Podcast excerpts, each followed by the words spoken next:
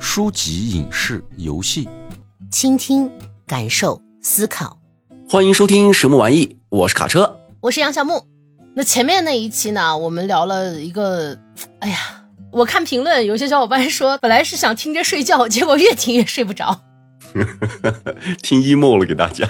然后接着的一期呢，呃，又是大家回忆自己逝去的这个重要的人，就也很难受，心情比较沉痛。那这一期呢，我们就聊聊轻松的。但是嘛，虽然说轻松，实际上还是我们俩都未曾涉猎过的领域。对，没错。其实这本书看着挺轻松，它不痛苦，就非常好读。不是都说内行看门道，外行什么看热闹嘛？哎，对，这这这话说的没错，我们俩看的就是热闹啊。所以这一期呢，应该也是比较轻松的啊，小伙伴们可以放心的睡觉了。那这本书的名字呢，叫做《美术馆里聊怪咖》。那说到这个艺术了。啊，你离艺术最近的时刻是哪一段？我的生活里好像就没有艺术，这不能，这个不可能。不是这个词儿，我感觉对我来说就是在天上的星星一般遥远。但咱们身边就有搞艺术的嘛。但是，所以我就觉得，如果非要让我说我离艺术最近的时候，那我觉得应该是我这个做梦的时候。因为我还真的曾经梦到过自己变成这样一个艺术大师。哇，你做过这么是离谱的梦啊？对，但是吧，又不是这种画画的，你知道吧？就好像是那个行为艺术大师，你知道吗？哦，哎，这个跟你挺靠谱的哎。你看我，酒后行为艺术家嘛。啊，是 跟我的名字倒是挺靠谱的。我做梦的时候，我在梦里就是梦到我在街上捡那个矿泉水瓶子。然后我就把那矿泉水瓶子盖子那个拧下来，嗯，踩一踩，捏一捏，把那瓶子弄得皱皱巴巴的。那你这不就是个收废品的吗？那 你你听我说完嘛，你这你就不要贬低我的艺术，你知道吗？好好好，你继续你的艺术。我然后我就弄了一排这样的瓶子，各式各异的矿泉水瓶，然后我就放在那个路边结果就有人在旁边喝彩，你知道吗？还说什么哇，简直是稀世珍品啊！啊，还有来了好多人要拍卖我的瓶子，然后我在梦里还那样特别不屑，我说我才不要你们的臭钱呢，扭头就走了。然后说我要去找一家好吃的牛肉面。啊，你这确实还挺有点那种艺术家的气质啊，就是那种视金钱如粪土的那种感觉。对啊，我醒来的时候我就说这么傻逼，我操，他妈不要钱的瓶子，我自己捏好了，别人送我钱我都不要。怪不得你这鼻炎犯的这么严重，看来非常后悔。是的，是的，小伙伴们应该听到了吧？卡车这个嗯鼻音非常重，就是肯定是因为做这个梦做的，后悔、难过、想哭。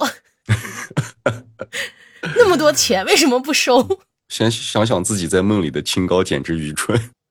哎，那说说你，你离艺术最近的时候是哪呢？那就多了，就要看你从哪里开始说。就如果是说小小时候啊，那肯定就是练琴嘛。哦，乐器总得是学点什么。以前哎，爸爸妈妈，然后学了一个不喜欢的。嗯，其实我当时是对音乐有点兴趣的，我很想学钢琴，但他俩买不起。然后呢，像我爸我妈他们那个时代，还有我爷爷奶奶他们这两代人，就受以前的苏联的那时期的那个影响还挺大的。那其中就有一个东西叫手风琴。哦，然后他们就想到一个办法，就说这个，你看这手风琴上也有键盘，你把这个学好了，以后再练钢琴就非常好练了。嗯，这个套路好像还挺深的。然后呢，就给我买了手风琴，因为手风琴比钢琴便宜太多了。那是呀。买了手风琴之后开始练，越练越不喜欢。你知道手风琴是非常大的一个，嗯，就我那个时候。还很小啊，然后手风琴那么大，要夹到那个腿上，而且它还有一个那种大风箱，就等于是你人要把整个的琴背起来嘛。有时候我们练琴的时候会练那个抖风箱，嗯，那练不好就夹腿，你知道吧？特别是夏天就光着腿练的时候，就穿短裤练的时候，嗯，抖不好就把腿上的肉一夹，夹到肉的感觉就跟别人掐了你一下的那种感觉差不多。哦，越练越不喜欢，而且因为练了这个。从小到大的那种文艺演出啊，班级里的、学校里的，然后还有单位的啊，你都得上去表演一段让你抛头露面，你还不爽？我觉得特别傻。哦，就是每次你知道，那学校也不知道是怎么想的，会给你那个脸上画的跟个那个纸人似的，红脸蛋那么大的一一坨。对，会画很重的那种油彩。对，贼难受。就每次弄完以后，你看自己就觉得这啥呀，这么可怕。而且你想，又是自己不喜欢的乐器，但你为了上台不丢脸，你是不是还得好好练？对呀，你不能在台上夹肉呀。夹到肉倒无所谓，但是你不能出错嘛，就导致非常的痛苦。我对这个艺术其实真没啥好感，我特别讨厌车尔尼，特别讨厌。那看来这个艺术对你的这个童年是造成了一定的痛苦的经历啊。痛苦的经历肯定是，但是确实是也有一定的帮助，至少就是乐理方面呀之类的，视听练耳呀这样的，好像还是有点帮助的。但是说实话，帮助不大。这是我本人离艺术比较近的，嗯，还有一些可能就是就谈了艺术的男朋友算吗？这这也算，也算近哈。嗯，就我的恋爱史之前提到过，我一共处了四个男朋友，其中一个是画画的，剩下的三个搞摇滚的。哎呦，就算是我的男谈的男朋友都离艺术比较近。嗯哼。然后呢，十几岁的时候不是开始听那个摇滚乐嘛？嗯，我那时候早恋。十六岁的时候早恋的，谈了一个玩吉他的男孩嗯啊，我的初恋。哎呀，但那时候他挺大了，他那时候上大学了。然后有的时候就会跟他们这个乐队在一起，看他们去排练啊之类的。哦。然后我还给他们写过歌词儿，就参与过他们的创作，这也算是比较近的。这这这确实近。他确实是，我觉得这四个男朋友里面最有才华的一个。那个画画的男孩性格非常温柔，就是非常细致。可惜了，因为当时年纪也不是很大，嗯，加上我又就在男女之事上还是稍微有点保守，嗯，所以要是搁到现在，我肯定要他给我画一个裸体画像，嗯，可惜了，没没摊上，当时就没敢这么想，因为当时确实年纪也不大，嗯，没有涉及到更深层层次的男女之间的交流，啊，嗯，后来的两个男朋友，一个是弹贝斯的，一个是打鼓的。哎呀啊！至少跟那个初恋比，他们就嗯有点一般了。你你是把乐队里所有乐器都弹一遍吗？差不多，我就说我跟前男友可以组个乐队，这也算是搞艺术的人比较近的吧。嗯嗯嗯，对除此之外应该也没有了。那我们说了这么多啊，还是要回到这本书里来。这本书的名字呢叫做《美术馆里聊怪咖》。实际上呢，它就是一个介绍西方名画，包括这些名画家的一个科普类的书籍。嗯，那书籍的作者呢，是由古山纯子和山田五郎两个人共同创作的。这个古山纯子呢，是日本的一个广告文案的撰稿人，而山田五郎呢，则是日本的一个美术的评论家了。那他们还有其他的几个同事吧，他们的一起策划了一个名为。变态美术馆的这么个活动，其中呢就是以古山纯子为研究员，然后向这个美术馆馆长山田五郎请教的一个访谈类的这样一个活动。书中呢也是以两人的这种趣味对话的形式，向大家介绍这些名画，包括这些名家的。全书呢分为了四个章节，分别介绍了不同历史阶段啊，或者是这个绘画风格的名画家。然后呢，是以评选谁为史上最变态的艺术家为话题，通过这种轻松啊、幽默的这种形式，呈现了这些西方画家的一些奇闻与趣事了。其实这些画家和这些名画的背后都有一些精彩的故事。那我觉得这本书作为了解这个西方艺术史的一个入门书籍是非常合适的。对，整本书呢非常的好读，然后里面还有各种各样的插图呀啥的。能方便我们在看到他们说的这些理论呀之类的东西的时候，嗯，哎，能有一个对照物去看。书也是彩页的嘛，你也能看到很多名画，很漂亮在书里。我确实是欣赏了很多自己要是我自己不会去看的话。我们把这本书看完以后，你有没有啥对这本书的感受和体验？哇，搞艺术的人果然不一样，你知道吗？我实话跟你们讲啊，小伙伴们。虽然我们俩是冲着就是想要去打开一个自己不知道的领域来读这本书的，但是呢，我确实在里面看到了很多艺术家的八卦。是的，是的。我看完以后，真的给我留下印象最深刻的，嗯，真的就只有八卦。它里面虽然讲到了关于这些绘画的一些历史啊，还有讲到了作家的生平，然后包括他们这个绘画使用的这种技法，然后每个流派之间有什么不同，就是等等，他全都介绍了。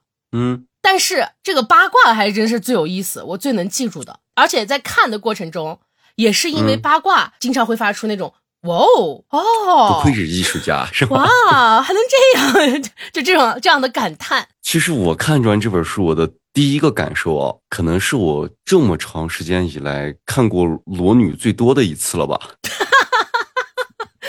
就光明正大看裸体。对，就是那种光明正大的看裸体。书中有很多很多的画家嘛，但我发现他们好像画人体的这一块我其实看不太出来这些差别哦。或者是，其实我觉得他们画的有些画，可能并没有我想象中的那么的美。就是我可能会觉得这人长得也不好看呀，对不对？或者说这样的身材，或者是这样的这个穿搭，还有环境，为什么要画这个情况？这样我反正有的时候会挺诧异的。嗯，这本书最吸引我的，那除了这个裸女以外啊，那就是各种各样的图片了。我觉得读将有图片的书非常有意思。哎，你说到这个裸女这一方面啊。啊，你是在里面没有看到你特别喜欢的裸女的那种画像吗？对，哎，我以为你会喜欢那个裸体加一呢。没有哦，说一下裸体加一是个什么意思啊，小伙伴们，这是是书里提到的一个词儿，就是说欲露还休，犹抱琵琶半遮面，就是是的。如果是一个呃裸体的这个女性的形象，那她一定会要配上一个什么丝袜呀。毛皮肩呀、纱呀之类的东西，就是让这个裸体有一点小小的搭配，这样能造成一个更诱惑的呃效果。有可能他画的这些女性并不是我能 get 到我的点。就而且看完之后，我会发现这些艺术家们的那种喜好其实是完全不一样的。就是不管是画男体还是画女体，他们的喜好天壤之别。是的，我是。不太能苟同某些艺术家对女人的这个眼光，那然后呢，就像杨小木刚你也说了，那就是这些艺术家的这些私生活了。哎呀，嗯，真的是这搞艺术的人都这么乱吗？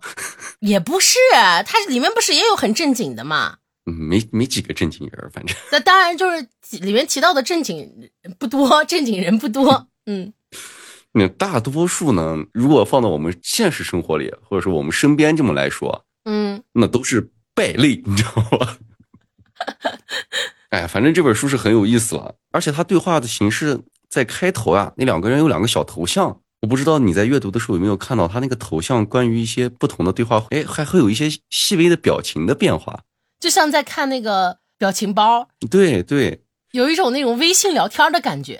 书中说到的那些非常专业的画画的知识，包括艺术史的这些什么阶段性的东西啊，一些艺术的这个分门别类啊，这些东西我看的就会比较潦草，因为我觉得我看了我也记不住，尤其是西方的这种绘画，不管是它是油画吗，还是还是壁画之类的，这种东西是不是还是得近距离的走到博物馆是吧？走到画展才会能看到这个画那个真实的那个感觉。通过这个彩色的图片，可能这个震撼度还是有一定的缺失。哎，有机会的话，哎，我们也去看看画展，或者是看一看那些名画，熏陶熏陶自己，让自己跟这个艺术走得更近一些，是吧？是我看完了以后，我就跟我们俩的朋友提起了，我说有机会的话，你带我们俩去看个画展呗。嗯，现在就看看这个画展啥时候能有机会。其实之前的时候，呃，我们这个朋友不是去看了一个雕塑展吗？啊。哇，他拍了好多照片，然后我我被他拍的照片震惊了，就有感觉到起鸡皮疙瘩。但那这种感觉和看书上的图片的感觉又不太一样。是的，因为他拍摄的那个照片是在那个展览里嘛，那个展览的打光呀，有各种各样的这个因素，导致这个雕塑什么的看着特别的震撼。所以咱俩还是等个机会，让我们这个懂艺术的小伙伴带着我们去欣赏一下这个绘画。特别是咱们俩又读完了这本书，指不定咱俩能看出点不一样的，是不是？咱俩就可以分辨出来，哦，这个就是古典主义啊，这个就是叫印象派，嗯，至少能分辨出这个了，有没有可能？那你可能对我的要求还是有一点高了。没事儿，我我到现在应该也不太能搞得清楚，印象还是比较属于模糊一些的。那整本书里有没有你印象比较深刻的画呀？其中有一幅画呢，是这个印象派大师莫奈啊，啊，这个名字很熟悉了，对吧？他画了有一幅画叫做《撑太阳伞的女人》。在书中啊，画面呈现的就是一个女子手持了一把阳伞，她一身白裙，画像的那个感觉呢，好像是略带仰视的那种视角。这个女子站在野花和草地的这个正中间啊，头顶上是蓝天白云，在他的旁边呢，还有一个可爱的小男孩，少妇带着孩子去郊游的那种轻松愉悦的那个感觉就出来了。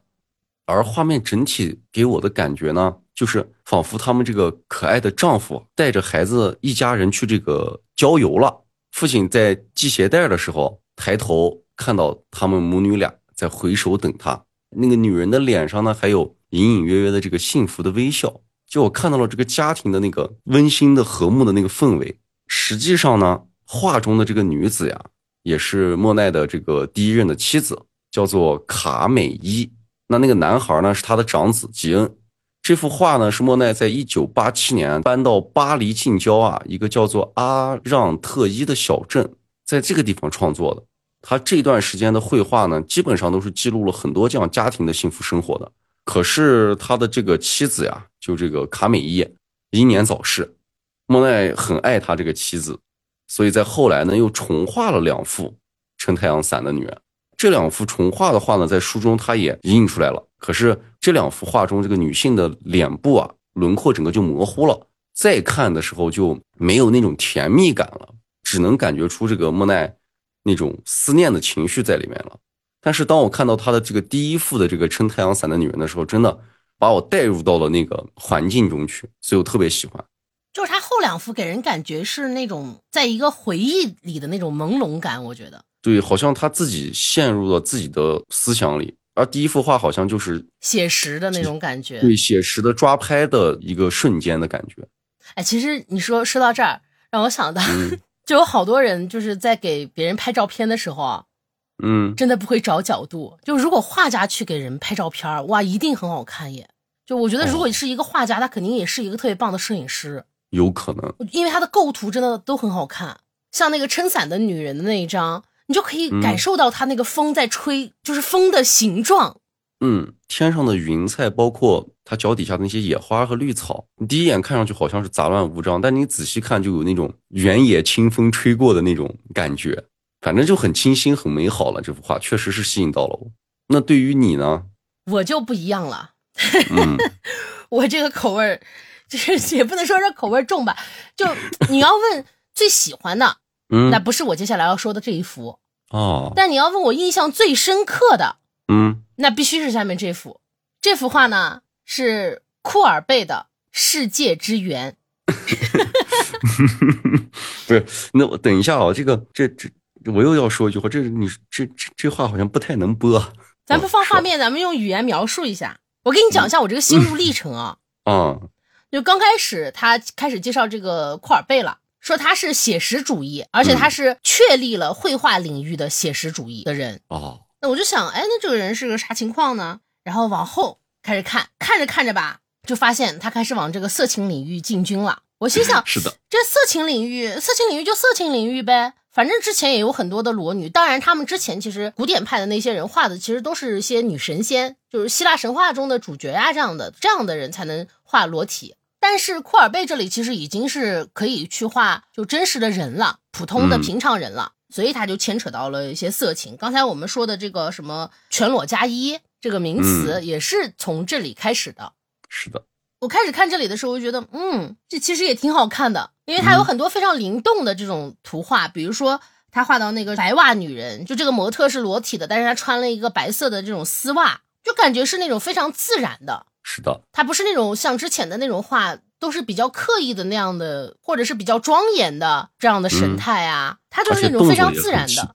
嗯，对，我觉得这哦，这没什么。我说这到现在应该也不算什么色情了吧？是啊。接着我就看到了那幅睡。嗯，那睡呢？这个画表达的是啥呢？他是找了两个女模特啊，因为是全裸嘛。然后他们俩在呃有一个布景的床上还是平台上吧，有前景有后景，前面呢比较像个床头柜儿，上面摆了一些特别精美的那种花瓶呀、酒杯呀，嗯然后后面呢好像还也有一个床头柜儿，也是放的那种花瓶，里面还插着花那样。然后中间呢就是哎一张白白的像床单一样的这样的一个小平台，上面呢就躺了两个女士，一个是黑头发，一个是那种有点黄红色的那种头发。他们俩在干嘛呢？就是嗯纠缠在一起，是的，然后非常的 陶醉。对，我一看到这儿，我说哇，哦这个尺度有点大了，就可能即使放到现在，也不是有那么多人可以接受。是的，但是这幅睡确实也非常美，就是我觉得嗯它的整个那个色调，因为有一个大背景，其实几乎全是黑的嘛，就也没有让我感觉到这个场景有多么的色情，反而就是像是那种在做一件会发光的事儿。就因为他们俩的这个光打上去以后，感觉到他们的那个皮肤都在发光的那种感觉。嗯，然后我就翻到了下一页，哎呀，就要说到我刚才说的这个名字“世界之源”。嗯哼，这幅画我 我把这一页一翻开，我当时的第一印象是，我说，哎，这是个 AV 截图吗？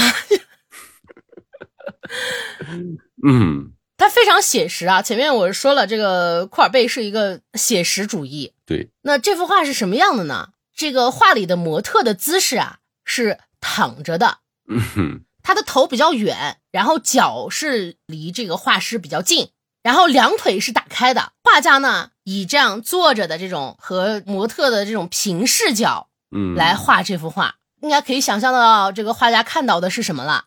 画家看到了世界之源，对，而且整幅画呢只画了下半身。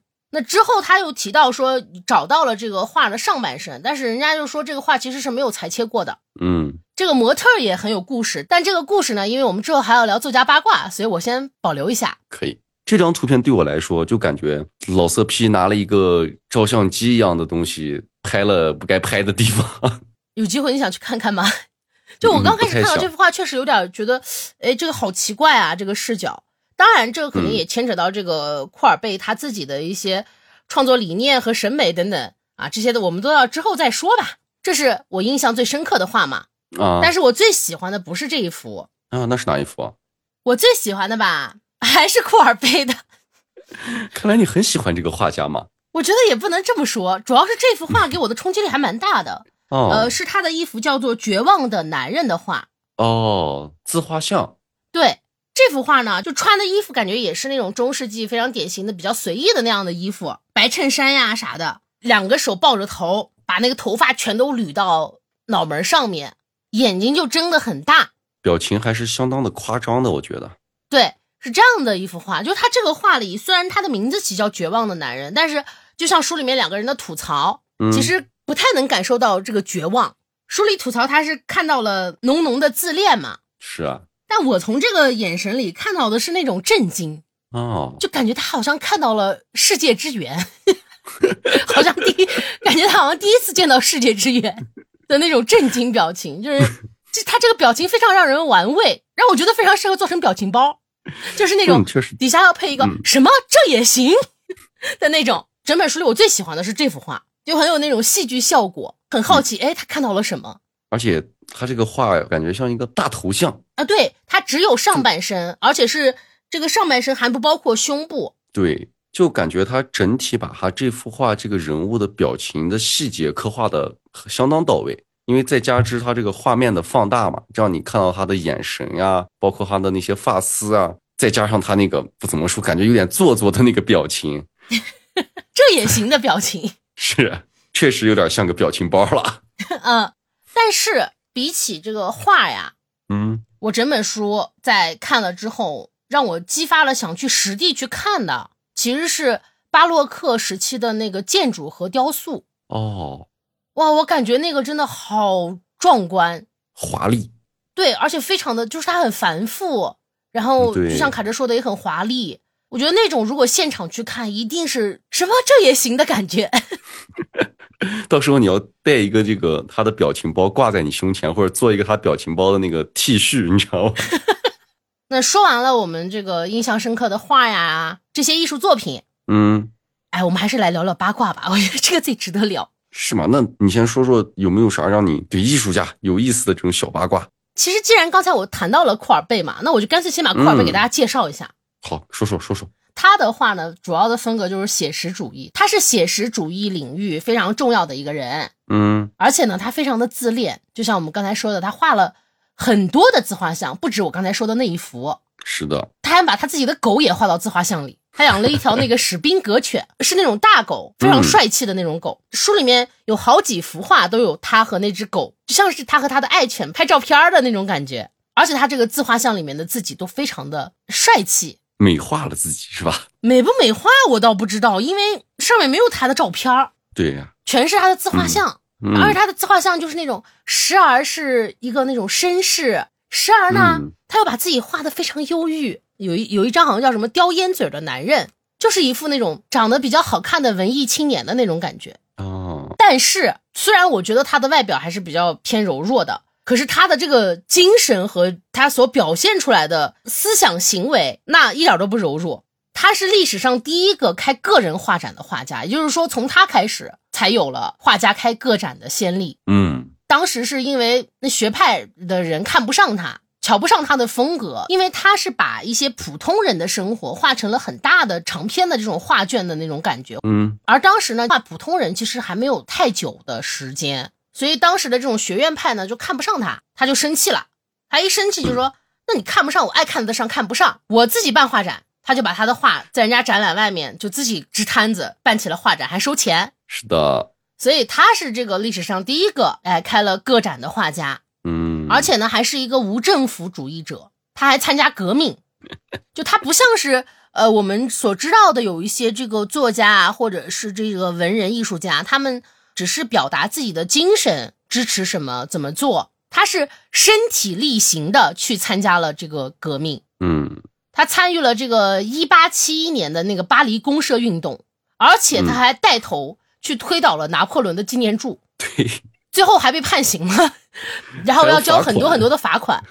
是的，就他就是一个这样的人。说回到画，他之前其实还是以这种普通的写实主义为主嘛，画一些这个小人物啊、普通人的生活呀。但是后面不就进军了这个色情方向嘛？嗯啊，这个前面我们聊过，也就不多说了。而且他是对这个印象派有很大的影响的一个画家。那前面还说到了世界之源的模特儿，对吧？对，那这个模特是谁呢？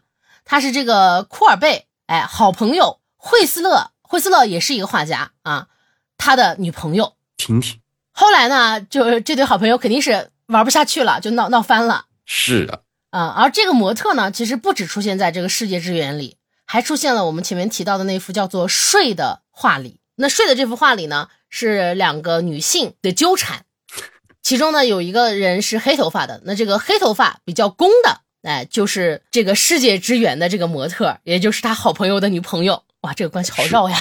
反正哎，就总而言之吧，这个库尔贝 是一个这种很放荡不羁的公子哥的感觉给人，但是确实也是有实力的这样的一个人。对，那你你来说一个吧，他八卦太多了，我感觉我们俩说不完，挑着说吧。我想跟大家分享的这个画家的这个八卦呢，这个画家名叫卡拉瓦乔，哦，也很精彩，嗯他的人生。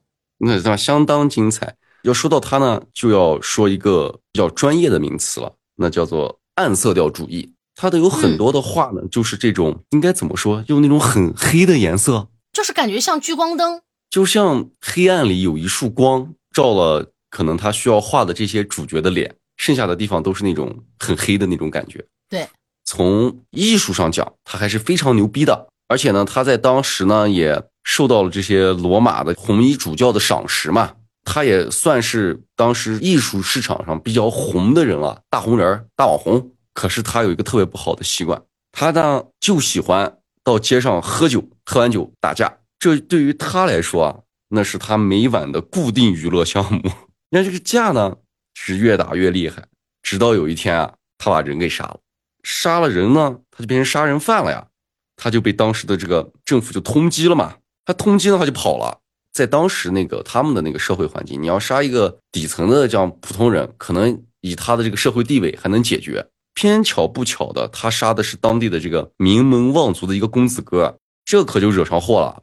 这个公子哥的家族呢，就找机会想把这个卡拉瓦乔嘎了，报仇雪恨啊！卡拉瓦乔就跑啊，他就跑到一个叫马耳他岛的地方。结果呢，他在这个马耳他岛的地方呢，跟当地的骑士又打起来了，把人打成重伤，关到牢里了。他关到牢里以后，他还不老实啊，他居然越狱了，而且还越狱成功了。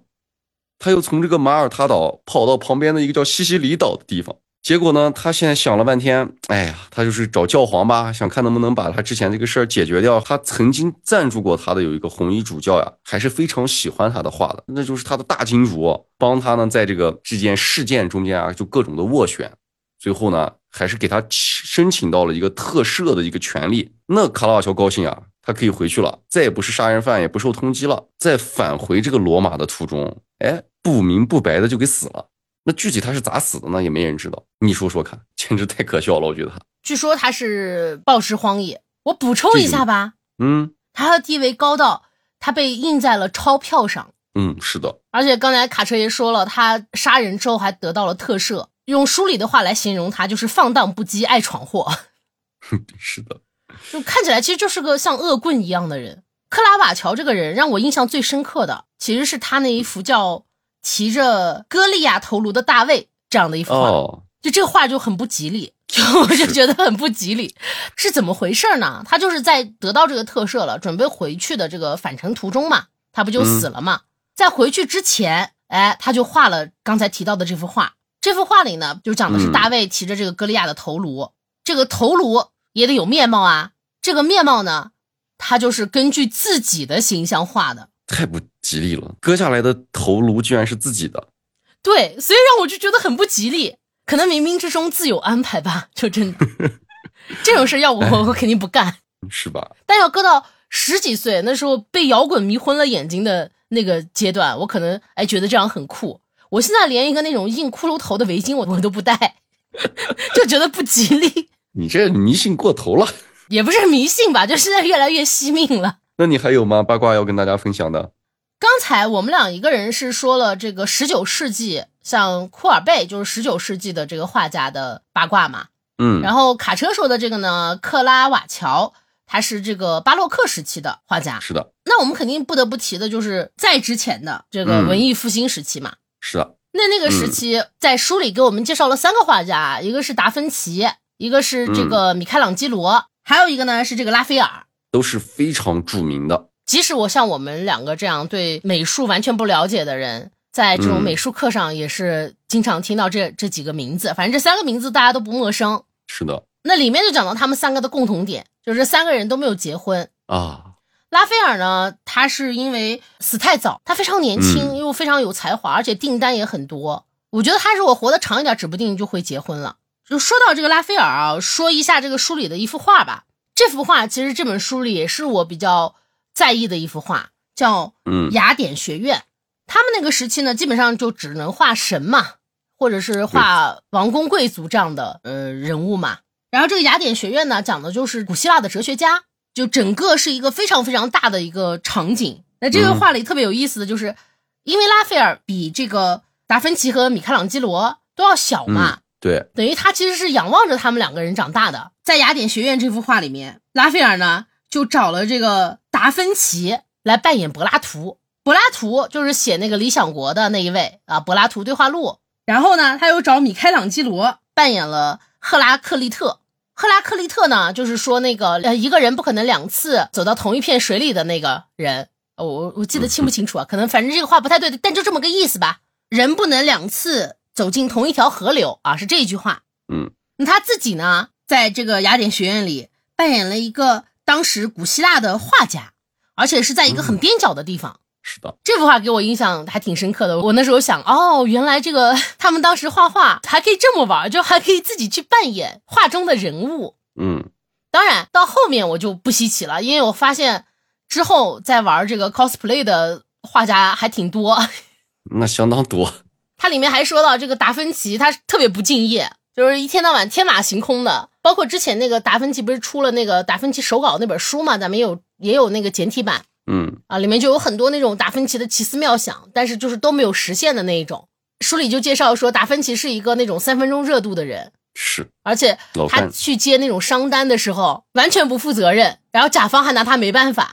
毕竟有有才华，就拿才华硬撑。达芬奇还是这三个人里面就是留下的作品最少的一个，包括那个蒙娜丽莎。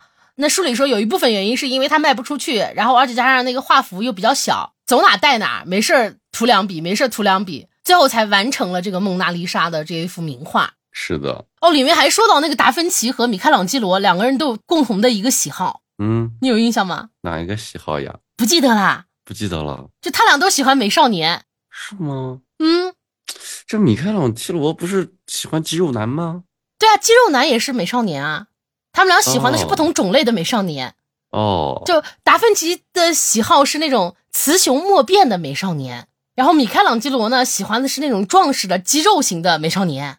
嗯，而且他们俩的那个绯闻对象也几乎就是以男性居多，但同时也有女性的绯闻对象。是的，里面就说到达芬奇他招学徒，只看 脸，对对，他只看自己的个人喜好，然后他那个学徒又没有天分，又不上进，又渣，人品还有问题。对，还偷东西，但是他就他就是要招这样的学徒，因为这个学徒符合他的这个审美。招徒只看脸，对他跟米开朗基罗不一样，米开朗基罗的那个画室好像人就比较多，嗯，然后他招学徒也是招那种有天赋的或者是很努力的那样的人，就不像达芬奇非常的任性。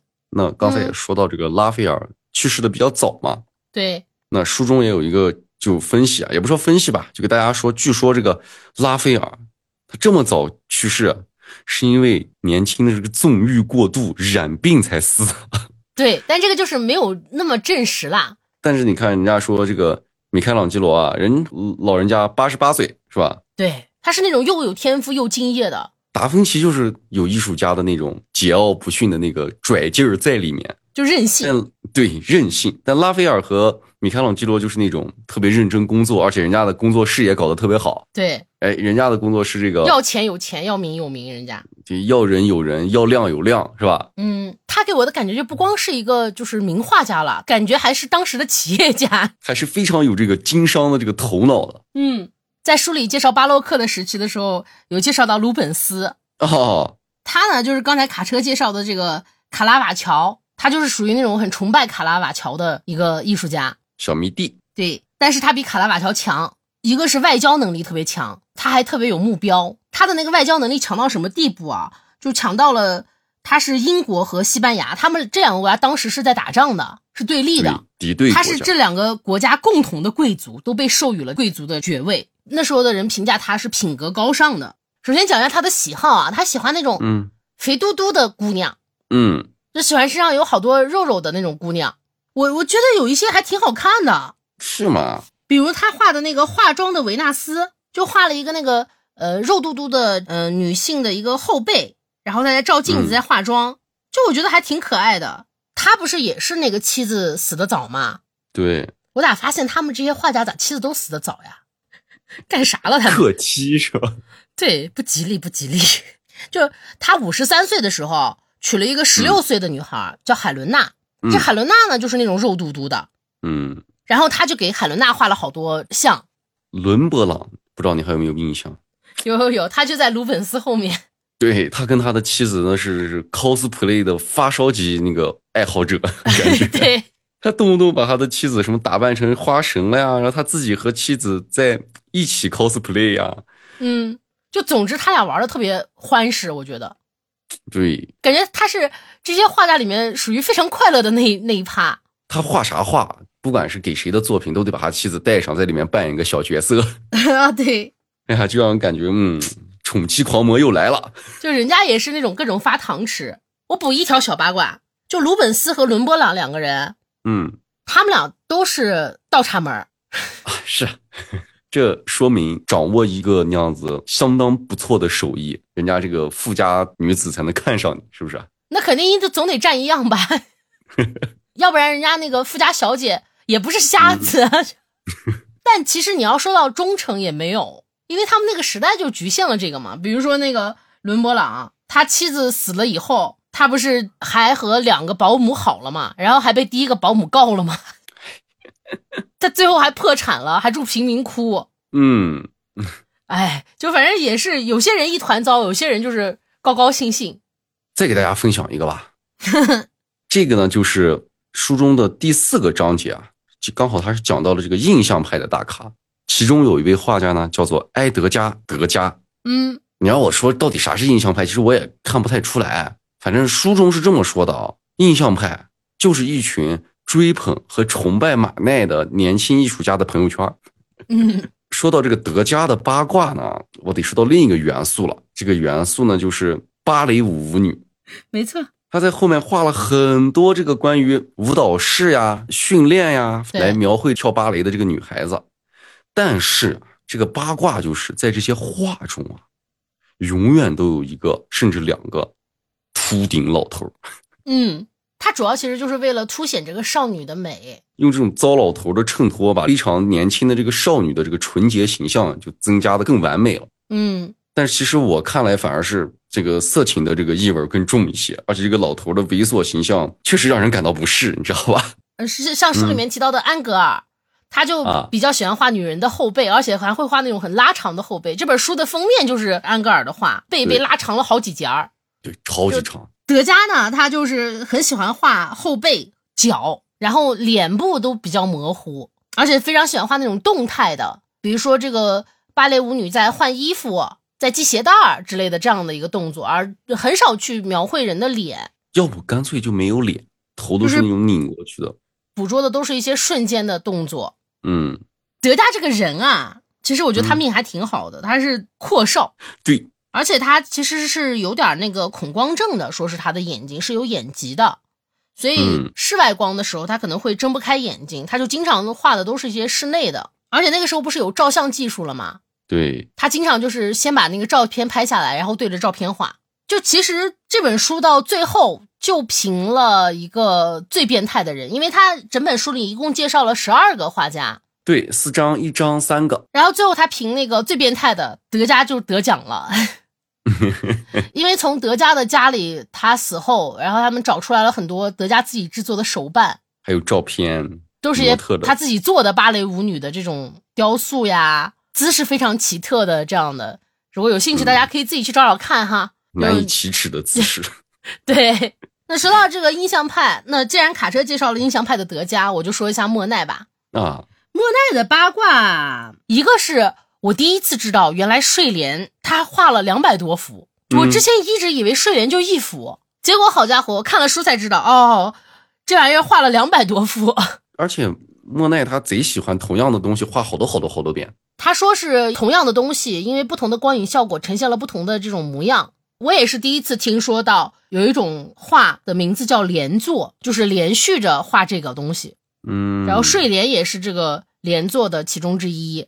还是说回八卦啊，就莫奈呢，他就也是老婆早逝嘛，但他后来不是组建了一个非常大的家庭嘛，因为他之前的这个给他赞助的这个人落难了，最后逃到了他的家里。等这个给他赞助的这个男人死了之后呢，哎，他就跟这个赞助商的老婆又结婚了。这个赞助商贼能生，生了一堆，最后都跟莫奈一块儿组成了一个大家庭。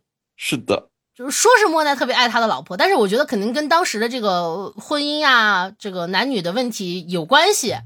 这莫奈呢，嗯其实跟这个赞助商的老婆据说也是有一腿儿，就但是只能说是据说啊，我们也是在书里看的八卦。哎呀，所以我就说这艺术家呀，可能就是才华多一点，然后道德是不是就少一点？哎呀，八卦咱们就聊到这儿吧，要不然听众就以为咱俩只看了八卦，别的都没看。对对对，得让大家知道我们还是学到干货了的，在这本书里。嗯，其实也没啥。我先说一个我学到的干货啊，我觉得前面那个就是库尔贝是史上第一个有个人画展的人，这个是我让我记住的知识点。然后还有一个就是印象派啊，他们是首开了这个户外写生风潮的流派，就不是说在印象派之前没有人写生，但是印象派是开启了这个风潮的嗯啊，这个给我留下蛮深刻的印象。然后还有就是嗯提到了那个芭蕾嘛，啊，对，说芭蕾是当时的把它叫做近代色情，这是我没想到的，因为现在我们去看芭蕾都觉得好高大上啊。嗯，很很典雅、很优美的这种形象。还有一个知识点 就跟画更没关系，里面提到这个变态啊，啊，它是十九世纪末才诞生的病理嗯，啊，这是一个跟这本书真的是一点关系都没有的。再有别的就是一些画派的区分，然后还有他们的这种绘画技巧的科普。嗯，这个其实如果没办法给大家看图片的话，如果让我仅用语言来描述，我我肯定是描述不出来的。是的，所以我就不献这个丑了吧。那你说说你学到了啥？首先我我学到的第一点，让我了解到了，就西方艺术史上，在他那个时期牛逼的画家，都是要画那些宗教题材的。这个我之前虽然知道他们可能画了宗教，但我没想到这个在里面所占到的这个份额和这个重要程度有这么的厉害。对我们不知道他们只能画这些题材，就普通人是不让入像的。这是我读之前是没有没有想象得到的，也不知道的一个知识。还一个呢，就是他们说这个有些画技啊，蒙娜丽莎这幅画，达芬奇在这幅画上呢就用到了这个技巧，叫做什么晕涂法。按照我的理解啊，就是拿着画笔不停的要往上去上颜料，干了以后再上，干了以后再上，最后直到把所有的轮廓都盖掉，就没有明显的轮廓了。这个东西我之前一直以为，因为我也没有见过真实的画嘛，我一直以为这样的话就是哎，把颜料上上去就行了，没想到还要反复的去上，这是我确实不知道的。书中也说，根据这个科学调查，这个蒙娜丽莎至少涂了二十多层的这个颜色，它每涂完一层啊，它要等这个颜料干了，然后再涂一层。还好，这蒙娜丽莎之前我们不是也说八卦的时候说到，她不是没卖出去吗？这达芬奇就一直背身上，闲没事涂两笔，闲没事涂两笔，所以才把这个晕涂法刚好也是真的是发挥到了极致，让我们也看到了这幅画它厉害的地方究竟在哪。原来你要问我，哎，蒙娜丽莎为啥是世界名画？它为啥厉害？我可能说不出个一二三。哎，到现在我可以说，哎，因为运涂法是不是 涂了多少次？它的这个明显交界为什么是看不出来的？我觉得我对这幅画的认识也有了一个新的提高。嗯，所以你们看，我们不只是看了八卦，其实我们也是了解到了一些知识的，包括他们那个聚光灯一样的那种明暗的那个叫什么法来着？明暗对照法是不是？好像除了明暗对照法之外，还有一个哦，暗色调主义，就更像那个聚光灯的那种感觉。嗯，书中目前我们看到了这么多这个绘画的风格，你有没有哪一个是特别喜欢的？准确的来说，我没有说是对哪一种特别喜欢，但是我是非常喜欢，就是里面有那种戏剧性的。啊，比如说他那个新古典主义，刚才说到的那个暗色调主义，嗯，就是我觉得这两个配合在一起的那种画，就给我感觉很有趣，因为嗯，我这个人不是比较喜欢故事嘛，很喜欢就是剧情有关的各种各样的东西，所以这个画里如果有。能让我看到比较有戏剧性的，然后特别是有戏剧冲突的啊，我就特别喜欢。嗯，像这个库贝尔的写实主义，因为里面也是有很多的戏剧冲突嘛，他会把当时的场景如实的记下来，他不会说是去美化它，就这种就很吸引我。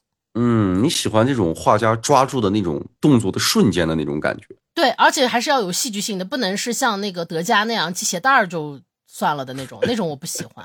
啊，其实我呢，我就比较喜欢达芬奇啊，他用丹培拉来画壁画。那你先给大家讲一下啥叫丹培拉？丹培拉呀，就是一种这个作画的技法或技巧了。粘稠的这种乳液或者是那种蛋黄、鸡蛋作为这个乳化剂，然后再加入油和醋，用它来和颜料调和作画。为啥我说我喜欢达芬奇用丹培拉来画壁画呢？更多的可能是喜欢这个家伙的这种创新的这个精神。虽然他画完以后画的非常好，但是呢，各种开始往下掉，就非常的不成功。等于就是把甲方给坑了。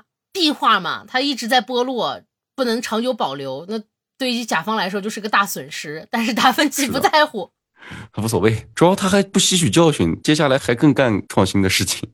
嗯，那你这其实不是喜欢的风格吧？作家风格不算吗？哦，你是喜欢他这个人的风格。喜欢他不敬业，这不叫不敬业，这叫这叫富有创新精神。那怎么怎么能喜欢他坑甲方是吧？懂了懂了。书呢聊了这么多啊，我们自己跟绘画相关的事儿，也跟小伙伴们聊聊吧。好呀，那我先说我的。嗯，我跟你说，我小时候可是上过这个画画课的。哎呦，你还搞过艺术？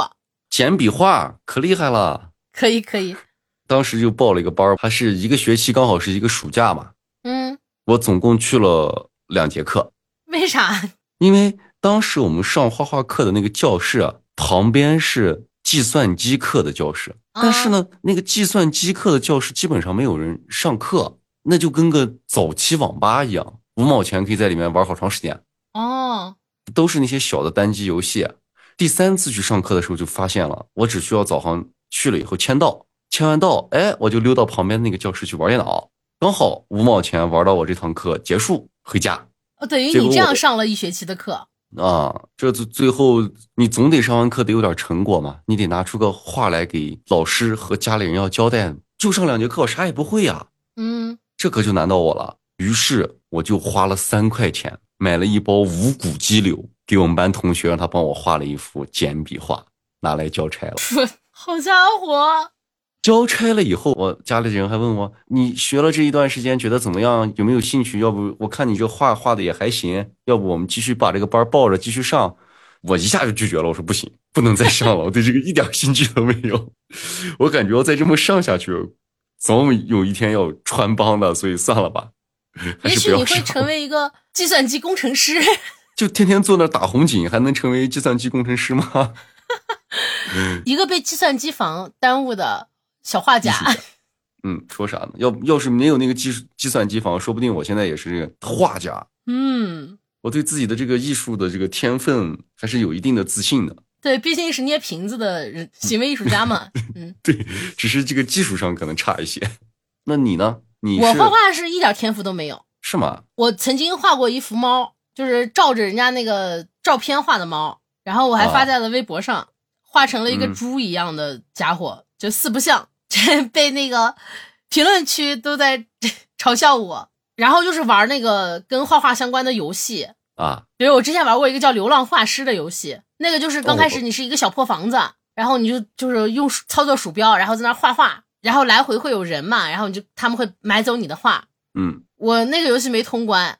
所以至今也成为不了一个大画家，因为我确实画的不好，我画的都是啥火锅儿，还有自己的表情包，惨不忍睹。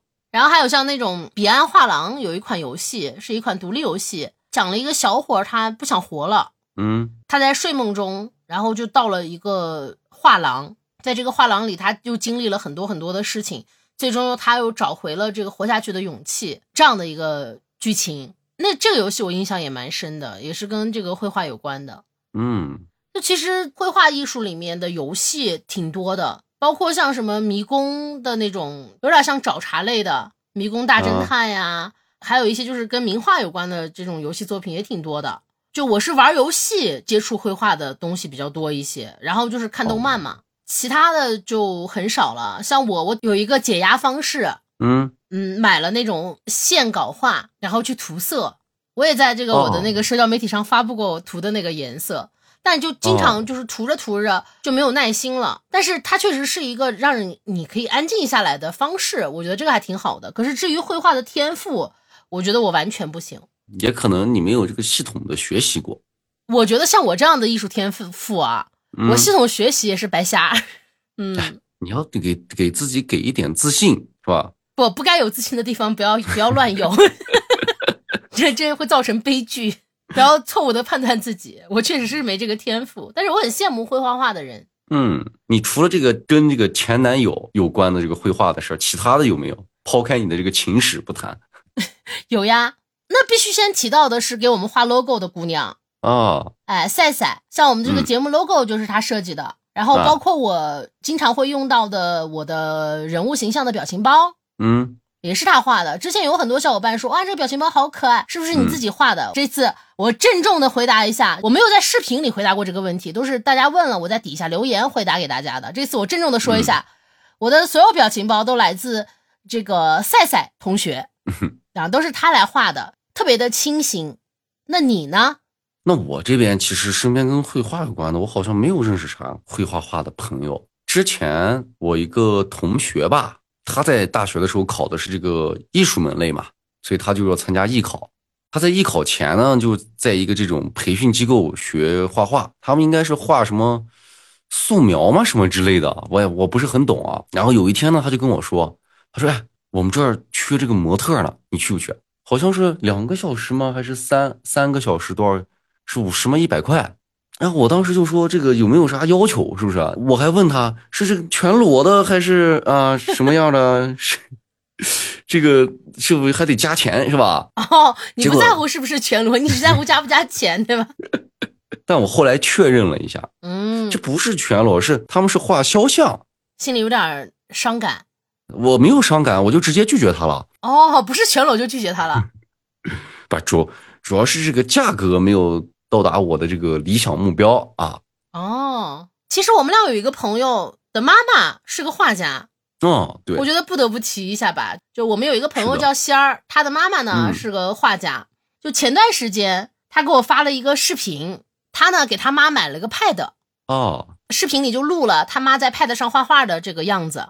然后那是他妈妈第一次用 Pad 去尝试画画嘛，就边画边赞叹说：“哎呦，这个东西好，这个东西好。”就在我们的印象里，其实如果说呃已经在某一方面取得了这么大的成就的人，让他们接触新事物，感觉是很难的。是的，但仙儿的妈妈就完全让我感觉到，哦，她对这个新事物产生的兴趣特别的浓郁。嗯，然后不断的在称赞这个新的技术为这个画画带来的一种革新。视频里仙儿妈妈的样子特别可爱，然后还说要介绍，把他介绍给另外一个画家，让这个画家也去试试在 Pad 上作画的感觉。我觉得可能更多的也是出于这种好奇和玩儿的一个心态嘛。他妈妈之前的出去的写生，还是带着他那个画板呀，还有他那一大堆的这个装备，是吧？这个肯定不能避免吧？我感觉他们就可以两个都用。那说到了这个新时代的产物啊，就可能不得不提到被谈论的非常多的 AI 绘画。嗯，那你对这方面是怎么看的？我去大概搜了一下它这个定义啊，网上就说呢，这个 AI 绘画是建立在什么人工智能算法的这种基础上，然后要通过电脑的自己的这个学习，然后它能自动的这种迭代，然后根据我们这些用户给它发出的一个需求的指令，能呈现出一幅完整的画作来了。但我现在就想，这个 AI 绘画对于我们这些普通的人来说，可能是一个好事儿，因为我们不需要去学习，可能只需要在一些软件和平台上，我们支付一定的费用，有的平台可能都不要钱，就能得到一张满足我需求的创作好的图片了。媒体上我看之前在那个评论行也有好多人在说，那这个是人人都是艺术家的时代来了。可是我觉得对于这个 AI 的这个绘画的争议啊，到现在其实真的蛮多的。第一就是 AI 做的这个画能不能算作是艺术品？对于当下的这个职业的插画师来说，他的工作的这个饭碗啊，还是受到了一定的冲击的。几十秒甚至更短的时间，就可以通过电脑制造出一个非常优秀的一个画作。到底还需不需要人们认认真真的去学习绘画技术呢？那至于它生成的这个绘画的这个成品，未来的版权问题是要怎么解决？各种各样的争议的问题还在层出不穷的出来。那现在我个人来看，AI 绘画是最好作为这个画家的一个辅助的工具。如果说你是商业运营这种大批量的生产和使用，那肯定是好的。说到底，这个东西我觉得是对一个大量的这个图片和色彩，它进行的一个拼接和粘贴的一个过程吧。即使有输入指令的这种需求，但是还是缺少传统印象里的那种艺术家在创作时的那个灵魂，还有他的那个人生感悟吧。就感觉 AI 做出来的东西可能还是有些冷冰冰的。就像这个照相技术出现的时候，那对于画肖像的这个画家而言，那肯定也是一种冲击。可是真正用心用情去拿起自己的笔去画肖像的那些画家做出来的这个作品，还是有相当强的这种创造性和。生命力，我觉得这个东西可能是照片或者说 AI 绘画替代不了的。AI 绘画的这种技术的革新，对于我这种艺术白痴，可能还看不出来什么情感呀，或者是画家的什么内在的这些东西在里面。但是我觉得跟人比起来，它还是不能算作艺术的门类吧。哦，你是从一个比较理性的态度去看的。啊、哎，我反倒会觉得 AI 绘画会刺激到以后的这个画家去卖画的价格，我觉得会更高。因为，嗯呃我之所以说这个是什么呢？就是现在我们不是看到的这个 AI 绘画，它不是生出来的画也很很漂亮嘛？对我，觉得未来它生出来的画可能更漂亮，就经过这个可能画师的调教，它可能会更漂亮。但是它即使再漂亮，它最后还是得打印出来。啊，等打印出来的时候，它其实就是一张平面的纸，或者是在有纹路的上的纸去打印出来的。嗯它无法去让人看到，就像我们之前了解到的这种晕涂法呀之类的，它的那个笔触，手指如果摸上那个画，它那种纹理感，因为笔触的不同，因为上色的不同，它产生的这种纹理感是打印出来的画没有办法做到的。而且再加上 AI 绘画，其实它是可以完全不停不停的去复制的嘛，它能保证到每一张都是一个样子，对吧？嗯可是画家画的画，即使他画同一幅，也会因为各种各样的原因、各种各样的技巧、各方面的因素吧，导致他每一幅画其实都是不同的。即使他画一样的东西、一样的构图，啊，是的，那是肯没办法做到一模一样。就像我们现在做嗯手工一样，也是没有办法做到每一个都是长一个样子。所以，对于人们这种要求独特的心态来说，就是 AI 嗯是缺失这个独特性的。所以就会让可能很优秀的这种画家，他的画能更被大众喜爱，更想得到，然后也会让他们的这个价格更高。但是我觉得对普通的画画的人来说，他确实可能会有一定的挑战吧。所以你说 AI 绘画能替代人吗？我觉得不会，最后可能会是两种路子。用 AI 作画的人，可能绘画的技术没有那么炉火纯青，但他可能是想象力非常丰富。然后还用画笔作画的画家，他很可能是技术非常的精湛，然后又能保有自己的想象力。我觉得可能会形成两个派别。因为这个东西，我觉得到最后可能最大最大的区别就是用于商业化生产上的这个时间上的这个效率问题了。那如果对于现在这种就是我们的一些插画的工作人员以量制胜的话，你是肯定比不过 AI 的。或者我觉得有一些那个漫画家，他不是因为可能身体不行、或者爱打麻将之类的，作画很少了，就连载的很少。那有没有可能他们会利用这个 AI 绘画去加速一下它这个更新呢？我觉得这样也不错。好像也是一种办法。因为我们对这个领域也不了解嘛，所以就嗯顺、顺嘴这么一提吧。嗯那最后我们就开启脑洞时刻。我的问题是，如果你是画家，哎，你会嗯是什么风格？然后会画些什么？那我我可能是我们书中没有提到的一种了，哦，哪一种？我可能是抽象派。哎呀，嗯，我哎，这样的算不算抽象派？就比如说我拿个笔，我就在画布上就是画着一笔，扭头就走了。那我觉得你还是行为艺术呀，就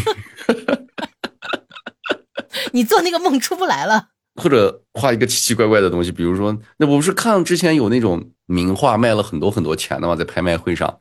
嗯，那你说他画了个啥，根本看不出来，就感觉是一堆乱七八糟的色彩，左一笔右一笔，是吧？就堆在那，然后还能卖好多好多钱，我就搞不太明白。你要说这种，我倒也欣赏不了。我这可能是需要我们再去看点有关这个派别的书，呃，才可能才能会有一点点的了解。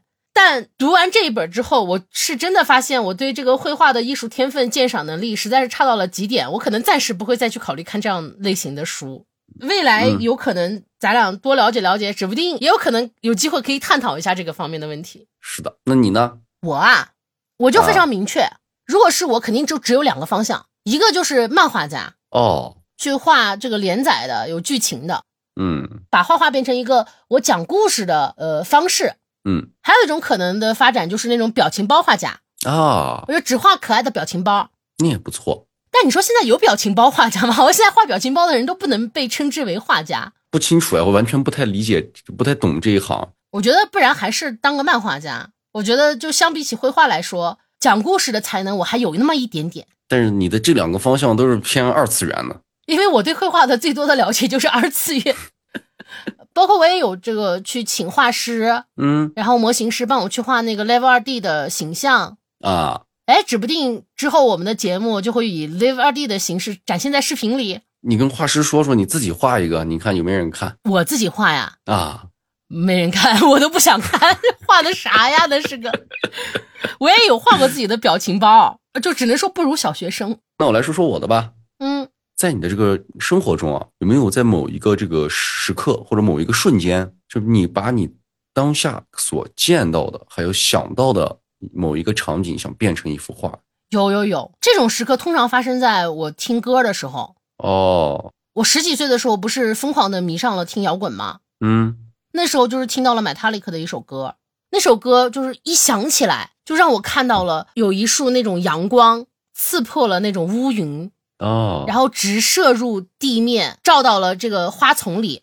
然后有一只非常小的蝴蝶从那个花丛中飞出来，哦，眨巴着翅膀，就在这个嗯一束照下来的阳光下，在那儿飞的那种画面，那是我第一次。但这几年其实只有一首歌让我有了这种画面感，就是毛不易的《东北民谣》。嗯，那首歌里有一句是“塞北残阳是他的红妆，一山松柏做伴娘”。我听到这一句的时候，天哪，脑海里就浮现出就一幅画的半边、嗯是一个嗯穿着红棉袄的姑娘，头上盖着这个盖头被掀起来了，背景就是一山的松树，松树上还有这个地下都覆盖着层层的白雪，非常厚。就我之前说到的 Metallica 的那首歌，其实可以说是一个动态的，像是视频影像的这种感觉。但这嗯首东北民谣给我感觉就是一幅画。很有诗意的感觉。我我听完，其实我感觉还蛮悲凉的，就是它很有故事嗯性。那你呢？我是经常有这种感觉。我觉得，我说一个最近的吧，就昨天，昨天我们不是跟我的朋友去吃烤肉了吗？就我们自己在外面烤烤肉，就小肉块儿吧，掉在了这个绿化的那个花砖上，就来了一只小蚂蚁。那蚂蚁特别小，它围着那个肉转了两圈以后，咬住那个肉，想把那个肉拖动，然后就定在那儿就不动了。我能看到它从肉上拔下来的那个纤维的那个肉丝儿啊，跟它之间连成了一条若隐若现的那种线，然后它就一直在那用力，就整个画面是静止的，这让我感觉哇，它好努力啊，它咋这么这么厉害呢？然后我就那看了好长时间，我觉得简直太厉害了。最后呢，我就也不说帮他吧，我就把肉拿走了，我说减轻点痛苦，你找别的吃去吧，反正这个你也拿不走。你直接给人家没收了。反正他也拿不走，他我等了半天，他也没有他的那个同伴过来帮他。他在拔河的那个过程中，我能看到他那个细小的腿好像充满了力量。这如果是一个画面，比如说我不是这种俯视的这种视角，嗯，而是他现在跟我一样大，我在平视他，那将是一个嗯多么震撼的画呀！那将会是很恐怖的话。因为有一个游戏就是，就是人都很小，结果人被昆虫追着满满世界跑，非常的惨，当时的那个状态和那个时刻，我真的觉得充满了力量。就很感动。对他如果在画上，应该也是很励志的一幅画，我觉得那应该是一个很能表现生命力的画面。是的。那行吧，那这期节目到这里也差不多了。嗯，哎，不知道你们对这种轻松的是不是更喜欢呢？可以留言告诉我们，以后我们选选书啊或者选话题的时候会注意一下，看看大家喜欢什么。是的，是的。那小伙伴们，挥挥啦！拜拜。